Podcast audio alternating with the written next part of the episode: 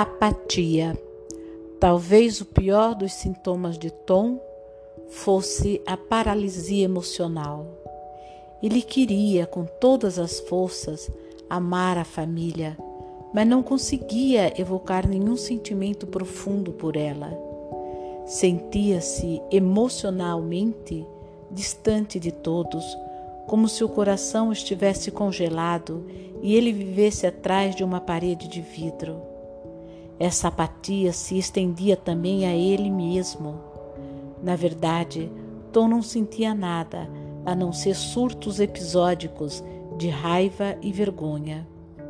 Contou que mal se reconhecia quando se olhava no espelho ao fazer a barba. Ao ouvir sua voz defendendo uma causa no tribunal, buscava se observar à distância e pensava como aquele sujeito, parecido com ele e falando como ele, era capaz de desfiar argumentos tão persuasivos. Se ganhava uma causa, fingia estar satisfeito.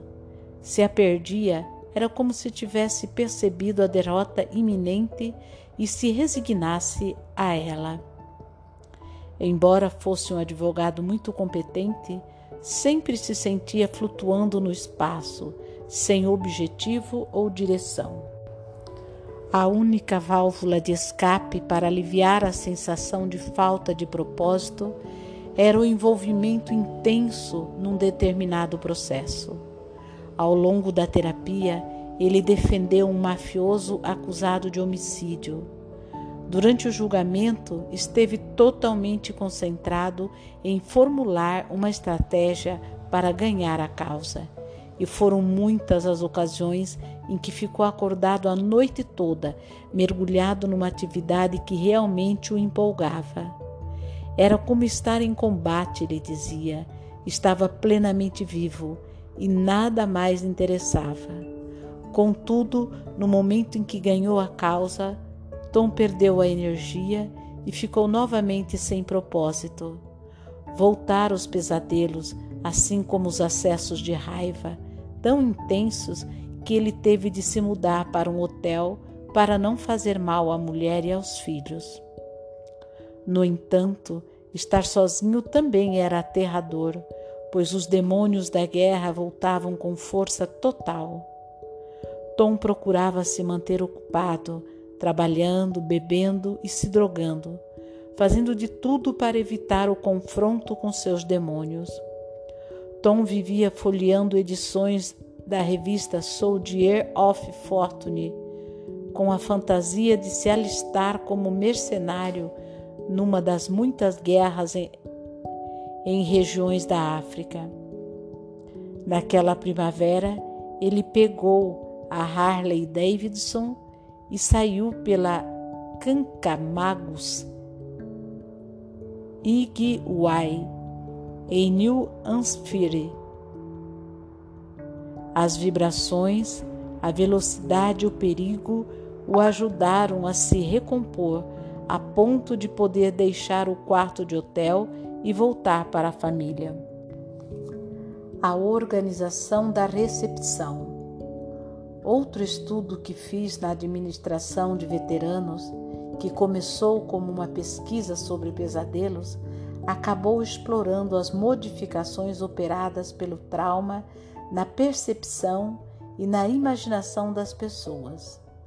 Bill, ex-membro do Serviço Médico do Exército, que tinha participado de ações sangrentas no Vietnã dez anos antes, foi o primeiro a se inscrever nessa investigação.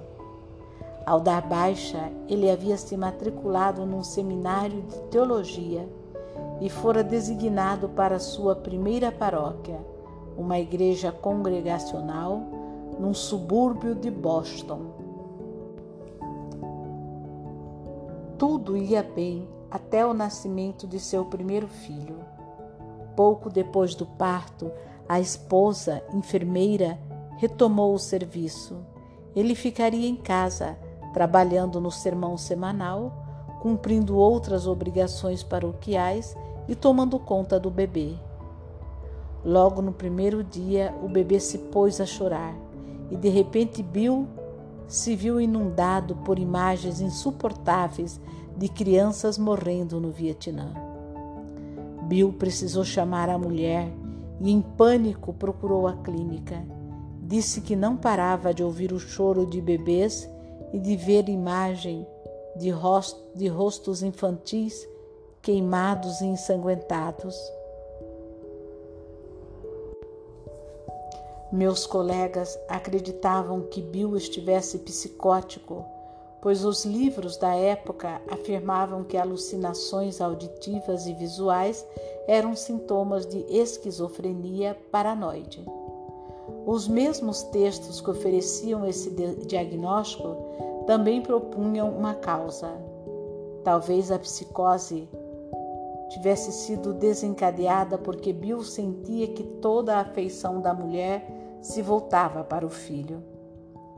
Ao chegar à área de internação naquele dia, vi Bill cercado por médicos preocupados que se preparavam para lhe injetar um antipsicótico forte e mandá-lo para uma enfermaria isolada. Descreveram seus sintomas e pediram minha opinião. Como no emprego anterior, eu havia trabalhado numa enfermaria especializada no tratamento de esquizofrênicos, percebi algo estranho naquele diagnóstico. Perguntei a Bill se podíamos conversar e depois de ouvir sua história, parafraseei sem querer as palavras que Freud tinha dito a respeito de trauma em 1895. Creio que este homem está sofrendo de lembranças. Disse-lhe que procuraria ajudá-lo e, depois de lhe dar alguns remédios para controlar o pânico, perguntei se estaria disposto a voltar à clínica dali a alguns dias para participar da minha pesquisa sobre pesadelos. Ele concordou.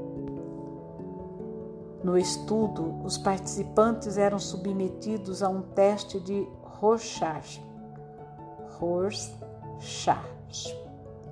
Ao contrário do que ocorre em testes que propõem perguntas objetivas, é quase impossível falsificar respostas no Rorschach. Ele nos permite acompanhar como as pessoas geram uma imagem mental a partir de algo que, em essência, é um estímulo sem sentido. Uma mancha de tinta, como o ser humano é um produtor de significados, tendemos a criar algum tipo de imagem ou história com base nessas manchas, assim como fazemos quando deitados num parque num dia de verão, observamos as nuvens que se formam no céu. O que as pessoas imaginam com base nessas manchas pode nos informar muito sobre o funcionamento de sua mente. Ao ver o segundo cartão do teste, Bill exclamou horrorizado: Essa é a criança que vi morrer numa explosão no Vietnã. No meio vejo a carne queimada, as feridas e o sangue esguinchando para todo lado. Ofegante e com o suor escorrendo pela testa, Bill passava por uma crise de pânico semelhante à que o levava inicialmente à clínica da AV. Eu já havia ouvido descrições de, de flashbacks, mas aquela era a primeira vez que eu assistia a um deles.